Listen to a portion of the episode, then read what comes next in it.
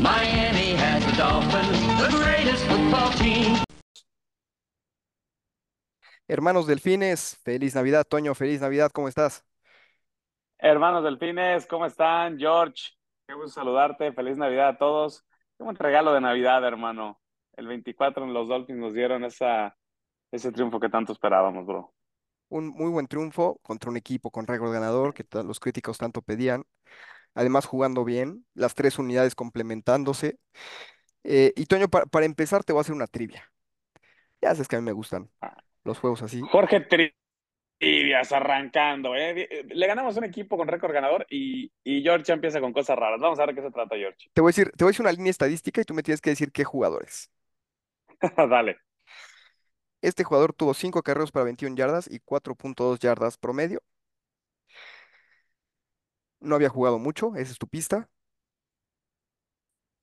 Tiene que ser Jeff Wilson. Jeff Wilson con una gran conversión en la última serie que lleva a. Miami justamente a ese, a ese primer down importantísimo. Y ahí te va el segundo, Toño. 5 recepciones, 56 yardas, 11.2 promedio por recepción. Ah, ese yo sí sé quién es. Es aquel que siempre me criticaste, que querías cambiar por una quinta ronda. Aquel que dijiste, no lo necesitamos, hay que cambiarlo por lo que sea. Yo te dije, si tenemos a este señor, en algún punto lo vamos a necesitar. Creo que estás hablando de Cedric Wilson, ¿no? Estarías equivocado, estoy hablando del expollo No. de este programa, expulsado del nido de GT 72, Durham Durham Smythe. Smythe. Madre mía. Sorpresas te da la vida, viejo. Cedric Wilson tuvo 3 recepciones para 42 yardas. Muy buenas. Robbie Chosen tuvo una recepción para 19 yardas y una conmoción. Sí, Eh, y bueno, obviamente Jenny Wells solamente tuvo una recepción para 50 yardas y también sale lesionado. Pero sí, Durham clave, Smythe fue el cierto. segundo, Clave. segundo recep- este, receptor eh, de este partido con 5 recepciones. Sí, pero creo que va a ser muy, es muy importante que también eh, sepamos el por qué, ¿no? Primera ofensiva de Miami. Arrancamos, como bien recuerdan, bueno, el primer drive de Dallas es un fumble en la yarda 1. tenemos que decirlo, una gran tacleada que merece el turnover por parte de, de Sean Elliott. Extraordinaria tacleada en un touchdown cantado y hecho por, por Tony Pollard. Viene el fumble. Primero, Tua lanza una bomba a Tyree Hill que se le cae de las manos, que era un touchdown cantado. Y yo creo que la, la defensa Dan Quinn, eh, yo creo que puso presión baja, aventó todos hacia abajo y, y no pensó que, que, Miami realmente pudiera vencerte con velocidad. O a lo mejor subestimó el brazo de, de, de Tua. Pero, hombre, tercera y ocho, zona de gol ante una de las líneas defensivas más preocupantes e imponentes de la liga. Tua vuelve a lanzar una bomba ante el mejor cornerback de Dallas, Stephen Gilmore, y Jalen Warren hace una recepción de 58 yardas, me acabas de decir, sí. Lo cual nos lleva a avanzar, ¿no? Y creo que eso marcó la pauta del partido, George. Sí, no, es que Tua resolvió en los momentos importantes. Para mí no fue su partido más limpio, pero sí fue su partido donde cargó con el equipo, sobre todo en la última serie, Toño, fue de verdad, eh, un, o sea, fue, fue un, un, cirujano absoluto, llevó al equipo a la, a la zona prometida y obviamente el héroe del partido, Toño, creo que alguien a quien hemos criticado muchísimo en este programa. MVP. Al señor Jason Sanders, que no buen puede haber otro. partido, cinco goles de campo, cuatro ellos de más de 50 yardas o más, juegazo de Sanders, ¿no? No, juego para la época, para cualquier, el sueño de cualquier kicker, ¿no? Convertir tantos arriba de 50, no fallar ninguno, convertir el ganador. Eh, lo criticamos muchísimo, George. Pedíamos a ese Jason Sanders de la temporada 2020, de esa 2021, donde había quedado, ya se había acabado. Muchos ya lo estábamos corriendo del equipo. Yo me estaba postulando para su puesto. El señor llegó, el señor me dijo, esto es mío. Todavía es, es, es muy fregón el escuchar que, que, Jason después del partido comenta que ansiaba un gol de campo como el que convirtió contra Dallas desde aquel partido contra New York Jets que nos da el pase a playoffs la temporada pasada. Sí. Y fue, fue la diferencia, lo hemos hablado, ¿no? Al final del día, equipos especiales te marcan la diferencia y en este juego lo fue. Eh, me parece también increíble, tengo que decirlo, George, como Mike McDaniel, eh, qué bueno que cambia porque toma una decisión para mí muy equivocada. Digo, yo no soy el head coach, a él le pagan para hacer esto, pero segunda y gol, digo, cuarta y gol, desde la yarda 6. Sí. Vas a querer jugártela en un fade a Cedric Wilson. Ah, son cosas que hacen que me rasque la, la cabeza y que en momentos más importantes pueda empezar. Pero bueno, hay que tirarle amor al señor Jason Sanders, hermano. El MVP, indudable de este partido. Todos contribuyeron. La defensa estuvo en un gran nivel. No se les olvide que enfrentamos a la ofensiva número dos de la liga y lo limitaste. O sea, CD Lamb te convierte ese touchdown rápido y parece que todo el juego va a cambiar y, y que bueno, va a ser un ida y vuelta. Te encontraron la medida. El tío Vic ajusta y, y Dallas en- se topa con pared. Dak Prescott en muchas ocasiones, gran parte del segundo y tercer cuarto, no tenía dónde ir. Y los dos, y el drive que te anota al final fue un drive de 15 jugadas, donde un cuarto y gol eh, te marca una penalidad, donde los vuelves a echar para atrás. Creo que en términos generales fue un muy buen partido. Coincido contigo en Tua. Creo que este partido es el que más flores le han tirado a Tua, sin haberlo merecido tanto como otros porque no fue su partido más limpio, hay que decirlo. Eh, falló algunos pases que normalmente Tua no falla, que nos tiene acostumbrados a ver que los pone en el, en el en, in the bucket. Muchas terceras oportunidades, recuerdo un, uno hacia afuera con Devon Chen, otro con Cedric Wilson, pero en el momento que Tua tenía que responder, respondió. Un drive ganador de estos que tanta gente pedía, eh, que no me acuerdo Tua cuándo nos ha puesto para ganar. Llegó en el partido más importante de la temporada, tres minutos en el reloj. Pim, pim, pim, pim, pim. Cedric Wilson, Tyree Hill, Devon Chen. Nos pone eh, con un gol de campo de 29 yardas. Más fácil no pudo haber sido para el señor Jason Sanders. Y creo que tú, como tú lo dices, no es el partido consagratorio en el aspecto de que tenemos un quarterback que quiere y que, que desea mostrar que puede ganar partidos grandes, ¿no? Que, que quiere ganar la bolsa grande Totalmente, de, de totalmente. dinero. no. Y estoy habla- hablando de- del tema de esos eh, eh, pases que fallan, ¿no? Yo, yo lo dije, no fue su partido más limpio. Creo que la presión de Mika Parsons y la presión de esa línea defensiva de Dallas eh, afectó, afectó, ¿eh? O sea, la, ofensiva de Miami, Toño, tú lo sabes, lo hemos platicado muchas veces, es una ofensiva muy precisa del timing, el timing, el timing. Si a Tua lo obligas a lanzar un medio segundo antes de lo que quiere, antes de que el receptor termine el, corte, entonces vemos los pases, ¿no? Que falla un pase a Tyreek Hill, falla otro pase a Tyreek Hill, falla un pase a Chan. O sea, porque lo estaban obligando a plantarse antes de lo que podía, porque sabía que, si bien los tackles en ese partido, Armstead y Delam, dan un muy buen partido, la parte, la, la parte interior de la línea, Robert Jones y Lester Cotton, les estaba costando muchísimo contener a, a los interiores de Dallas. Correcto, correcto. Y, y bueno, parte de eso también es porque tú suelta muy rápido el balón, ¿no? Pero aún así, tomando decisiones muy rápidas, eh, te ejercían presión. Digo, Dallas solamente captura tú en una ocasión, cosa que no había pasado en buen tiempo con esta defensiva. Dan Quinn ajusta a partir de estos dos bombazos de, de, Tua en, el primer drive y echa su defensa para atrás. Es por eso que vimos mucho pase de Durham Smith, es por eso que vimos mucho pase de Cedric Wilson. Creo que Dan Quinn hace lo lógico y es, ok, Miami no me va a ganar con Tyreek Hill en lo- el juego profundo, ni me va a ganar con Jalen Wallen y no me van a ganar explosivos. Que me ganen tirándole a su tight end, que me ganen tirándole a sus receptores 2-3 y lo terminaron haciendo. Entonces, eh, bien por parte de Tua que lo que le dan toma. Dan Totalmente, toma. totalmente. Yo creo que fue un partido donde muestra crecimiento, ¿no? No se vuelve loco, no tira pases arriesgados, no se arriesga él, se hace la bola rápido. Y cuando dices, no, no, no le hicimos a ganar con Tyreek Hill, aún así, y digo, lo vemos, si ya vieron el capítulo de Hard Knocks, vemos cuando Tua dice, vamos con él, vamos con esta jugada, y nadie voltea a ver a Tyreek porque va a ir contigo, Tyreek. Ese pase Ujú. pantalla ante doble cobertura personal, una, me parece un perfect call de, de McDaniel, al que hemos criticado también en este tipo de situaciones. Muy buen call, le pones el balón a tu, a tu mejor jugador y, lo, pe- y le permites que haga la conversión él. Sí, y más porque todo, casi todo el partido, Dallas te jugó zona, ¿no? Y, Sí, y hubiera sido complicado convertirla. Entonces, gran call, como le dices, ¿no? Eh, tú alegrita, Mike McDaniel, no, no lo botes ni siquiera a ver, no lo botes ni siquiera Sí, a ver, jala a todo su grupo de receptores y les dice, señores, vamos a ir con Tyreek para no dar pistas de nada, hermano. sí, Y, y sí, no. eso es, es un punto de madurez muy importante de Tua y conciencia del momento, del lugar.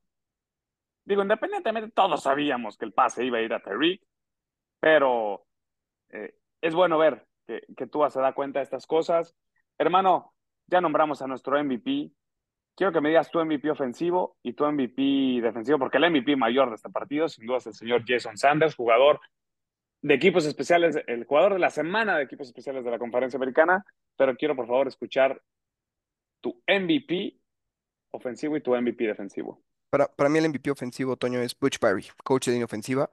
Una nueva combinación de cinco titulares, Armstead como tackle izquierdo, Lamb como tackle derecho, Liam en el centro, Cotton y Jones.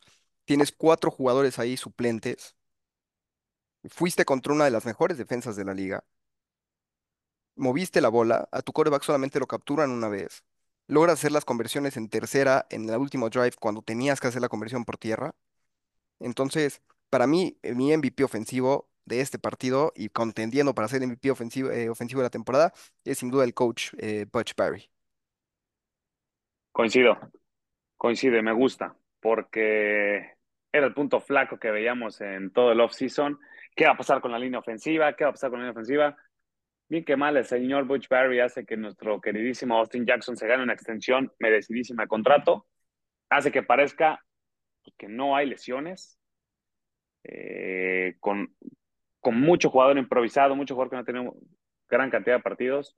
Entre los esquemas de Mike, entre que los ponen en, en situaciones y posiciones favorables para ellos, pero sí, de acuerdo. Eh, el trabajo de la línea ofensiva ha sido espectacular. Yo le tengo que dar mi MVP ofensivo. Se lo voy a dar. Híjole, es que, es que me robaste con la línea ofensiva y, quisiera cambiarlo. Me gustó lo que hizo Tua, no me maravilló, no, no me volvió loco. Tyreek lo mismo. Jalen Ward parece que iba a despuntar, viene la lesión. Yo se lo voy a dar a tu muchacho Durham Smith. No me lo Porque consientas. por fin- No me lo consientas No, no, no. Porque, porque ya tú vimos eres, que, que tú, él- tú- tú eres, tú eres, tú eres el que le tiene que dar, tiene que dar odio. Yo nunca le he dado amor. Entonces, si yo le doy amor o no le doy amor, es lo mismo, no va a pasar nada.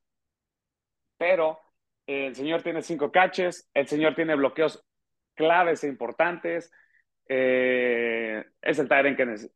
No te voy a decir que necesita, porque yo necesito más por él, eh, más de él por aire, pero sí demostró ser ese Tyren que te puede bloquear y que también te puede atrapar. Entonces, le voy a dar poquito amor al señor Durham Smith. Lógicamente, la línea ofensiva también sería mi MVP, pero el señor Durham hizo algo que por fin hace por primera vez en la temporada y claro que marca la diferencia, atrapar la bola.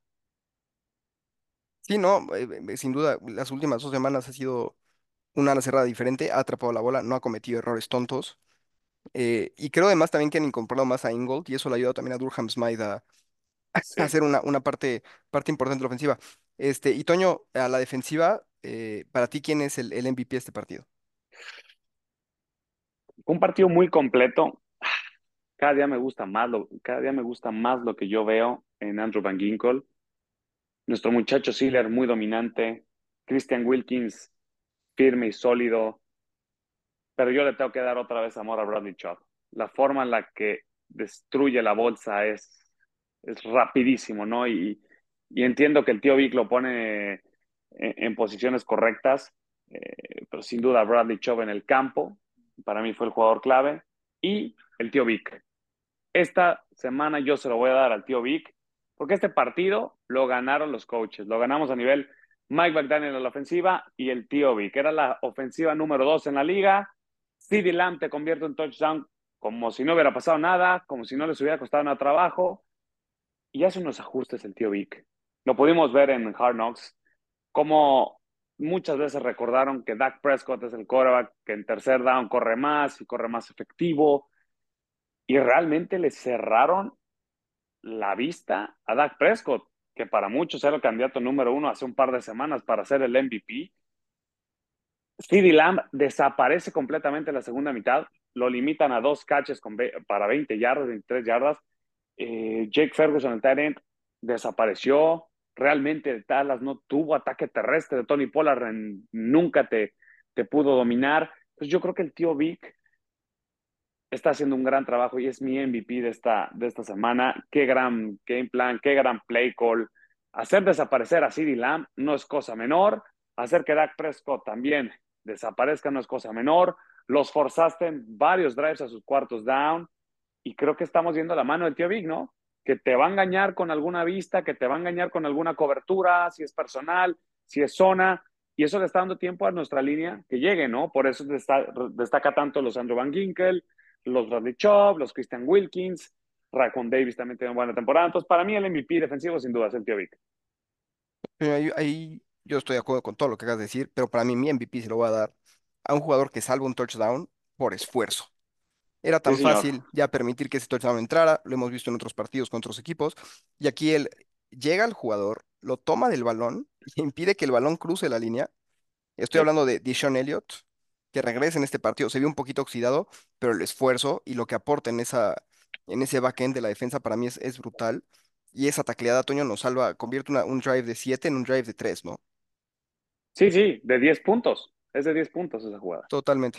Es para mí es un, un jugadón, jugadón, porque aparte después viene justamente el fumble que recupera Miami eh, antes del pase de 50 yardas a Jalen Waddle, pero es una jugada, Toño, de absoluto esfuerzo, de absoluto decir, oye, no, o sea, hasta, hasta que pite el árbitro vamos a ir jugando y, y De hecho, hay una toma, George. Hay una toma, este, hay un, eh, justo paran la jugada y hay un punto donde la, si tú ves la imagen congelada, tú dices 95% esto es touchdown, 5% lo detiene. Porque Tony Pollard puede correr hacia la línea de fondo o al, a la esquina y va a entrar. Y decide contra su, o sea, decide meter cuerpo, meter fuerza, donde sabemos que tiene toda la ventaja el, corredor. Y como bien dice George, era primera y gol, bueno, avanzaron para que fuera primera y gol. Cualquier otro hubiera dicho, ni modo, ya entraron, vámonos al siguiente drive.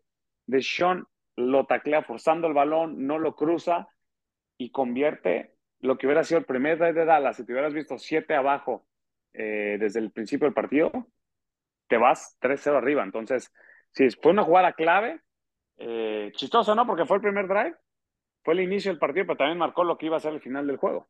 Sí, total, total, totalmente, Toño. Eh, y bueno, también vamos a mandarle un saludo cordial, respetuoso, pero diciendo que lo tenemos todavía este, en la mira a- al coach Crossman. Muy buen partido de equipos especiales de Miami. Eh, vimos regresos, digo, de 5, 7, 10 yardas, pero vimos Bueno, regresos. bueno, ya, ya, para que, ya para que nos emocionen con regresos de 5 yardas. Imagínate lo mal que ha hecho la chamba este güey. Totalmente, pero mira, Toño, no sé tú, pero yo en ese último gol de campo a mí no me preocupara que lo fallara Sanders, me preocupaba que se, los tapa- se lo taparan y estuvieron muy cerca Dallas. Hay un Sí. jugador que entra justo por el lado izquierdo Sí, y estuvo muy, muy cerca de tapar ese gol de campo, güey. sí, sí, sí. Yo tenía miedo por lo mismo. ¿eh? Yo dije, ¿sabes qué? O sea, la gente piensa que esto es automático. Yo conozco a nuestro coordinador de equipos especiales y puede encontrar la manera de que nos lo tape, ¿no? Pero Sí. esta semana no le, no le puedo decir nada porque Jason Sanders se encarga de ganarte el partido, no te convierte Totalmente. goles de campo arriba de 50, 5 en total, eh, ese jugador que te marca la diferencia. Entonces, equipos especiales, le voy a dar una palomita, ¿te parece? O sea, Me no, parece, una no me volvió loco, no me volvió loco, el señor lo ganó. Por fin Jason Sanders hace touchbacks, tú que tanto lo Sí. pediste, Pues, por, fin- por fin le vimos.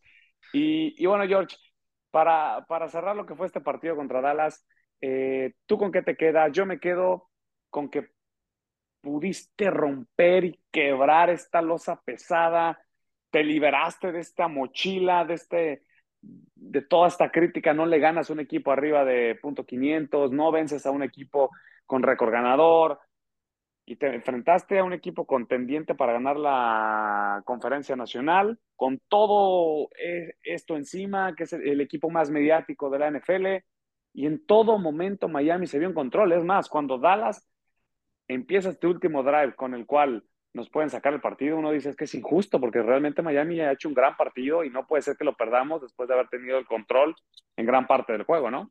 Totalmente, Toño. Para mí era un partido con atmósfera de playoff, que no fue en la mañana, fue el, el partido estelar de la tarde.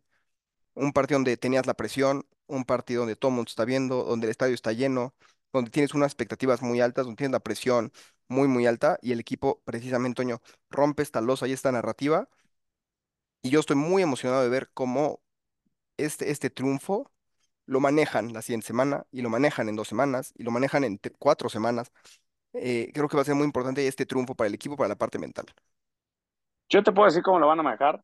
Se sacaron ya de toda presión, se sacaron ya de esta narrativa y a partir de hoy el equipo se dio cuenta que lo hizo muy bien el coach Mike, ¿no? A partir de ahora todos los partidos son así, ¿eh? Es playoff. A partir de Sí. ahorita, todos los partidos te estás jugando cosas importantes. Semana que entra, si ganas el partido, tienes el seed número uno. Eres el Sí. líder de la conferencia americana. No sé, desde 1900 cúboles, desde que la tele era blanco y negro, que Miami no entraba a la última jornada, siendo el sembrado número uno en la conferencia americana. Ganas encima la división, cosa que no lo haces desde Chad Pennington. Efectivamente.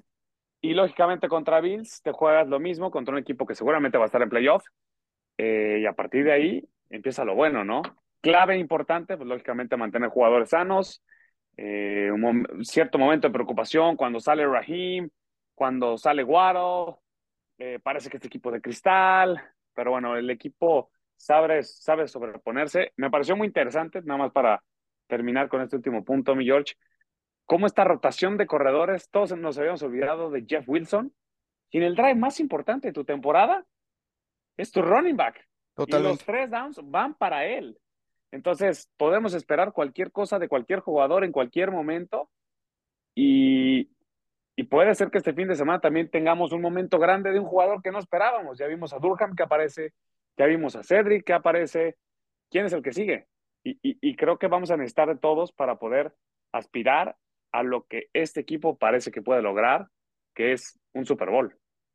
Toño, no, no me sales. No me sales, Toño. No, no, yo No no, dije que van a llegar. No, no, no, yo no tengo tampoco tu voz, güey. O sea, Pero te yo, yo te no tengo dos tus nombres. mufas. Digo, esto te voy a decir dos nombres para antes de la previa, que la previa la grabemos mañana ya con el reporte de lesionados del viernes. Pero te voy a decir Por dos nombres, Toño. por cierto, vo- voy a hacer un tiempo fuera, ahorita me Sí. tus, nombres. Desde que grabamos este podcast dos veces a la semana, Miami sin No Micto, me ¿eh? los mufes, O sea, no me los mufes. no los voy a mufar, pero quiero decirle a la gente, o sea, no, no crean que es por el trabajo que están haciendo la semana, es porque hacemos el podcast, es porque lo grabamos. Sea, la chamba nosotros también la estamos haciendo.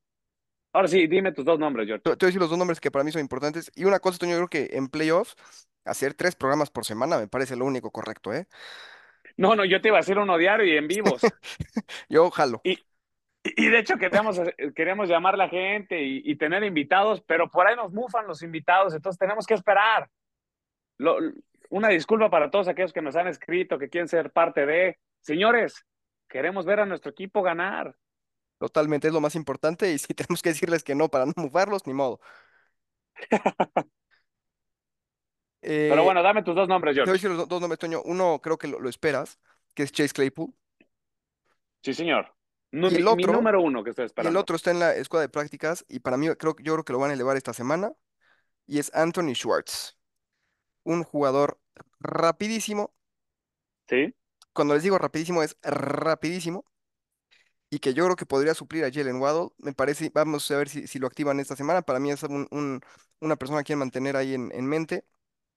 Y si pueden apostarle que anota en cualquier momento en su casa de apuestas favorita, yo les recomendaría que lo hicieran. Sigues tú apostando por Durham Smythe, anota en cualquier momento, anota el primer touchdown, no te, no te va a pagar ni hoy ni nunca. Estuve muy cerca, muy cerca. Y lo vamos a seguir haciendo porque es la cábala, Toño. Bueno, eso sí, prefiero que gastes tu dinero en eso, pero que nuestros Dolphins ganen, ¿eh? Totalmente. Pero pues bueno, Toño, con eso llegamos al, al final de este, de este programa. Una gran victoria. Una victoria importante. Y ahora se viene, yo creo que el partido más complicado del año. Lo dijimos, creo que desde la previa de la temporada. Este partido, semana 16 en Baltimore. Partido 16 en Baltimore. Va a ser el partido más difícil de estos delfines este año. Quiero dejar en claro esto antes de irnos, mi George. Cuando iba a empezar la temporada, ambos dijimos que este juego de Baltimore iba a ser el más complicado. Y tú me dijiste que este partido era el único que iba a perder Miami. Entonces, para que el corazón del fin de George en ese entonces haya visto que los Dolphins pierdan, me muero por saber cuál va a ser tu predicción, porque conozco tu corazón del fin y, y vamos a ver qué, qué, qué tan diferente es ahora tu, tu predicción con lo que fue el principio de la temporada. Pero bueno, George, para cerrar este capítulo, gran triunfo. Eh, si tienen oportunidad de ver en, en HBO o bueno, en cualquier plataforma de streaming donde la pueden encontrar, el capítulo de esta semana de Hard Knocks es un muy buen capítulo. Eh, tocan puntos muy buenos. Chistosísimo ver cómo eh, Mike dice que va por los récords de Dan Marino. Sí, sí, Tiene, sí. tiene detalles muy buenos, tiene detalles muy buenos. Y pues, mi George, nos Y por el Toño, el primer lugar. Un paréntesis ahí, yo te quiero preguntar. ¿no te hubiera gustado ser compañero equipo de Tua después de ver el semejante regalo que le da a sus compañeros corebacks? No, no, me encantaría saber, o sea, me encantaría que él haya escuchado este podcast y sepa que nosotros lo apoyamos desde el día uno, que no Sí. nos olvidamos de él y que cuando todos lo criticaban, nosotros estuvimos ahí para él. A ver si nos toca, pues no te voy a pedir el- el- la simulación de golf, pero con unos palos de golf. Unos tenis, que- ¿no? que- Unos tenis. o sea, Sí, sí, sí, sí. Creo que- es más, se los regalan. Manu, que nos está escuchando. Pues Manu, consíguenos algo, brother. Tú que tienes acceso a Tua. absolutamente. Y pues bueno, Toño, con eso, con eso llegamos al final. Nos vemos mañana para la previa. Gran partido, pero así ya enfocados en Baltimore. Sí, señor. Cerramos con todo. Mi George, nos vemos mañana. Y un saludo para todos, señores. Fins up. Miami Dolphins, the greatest football team.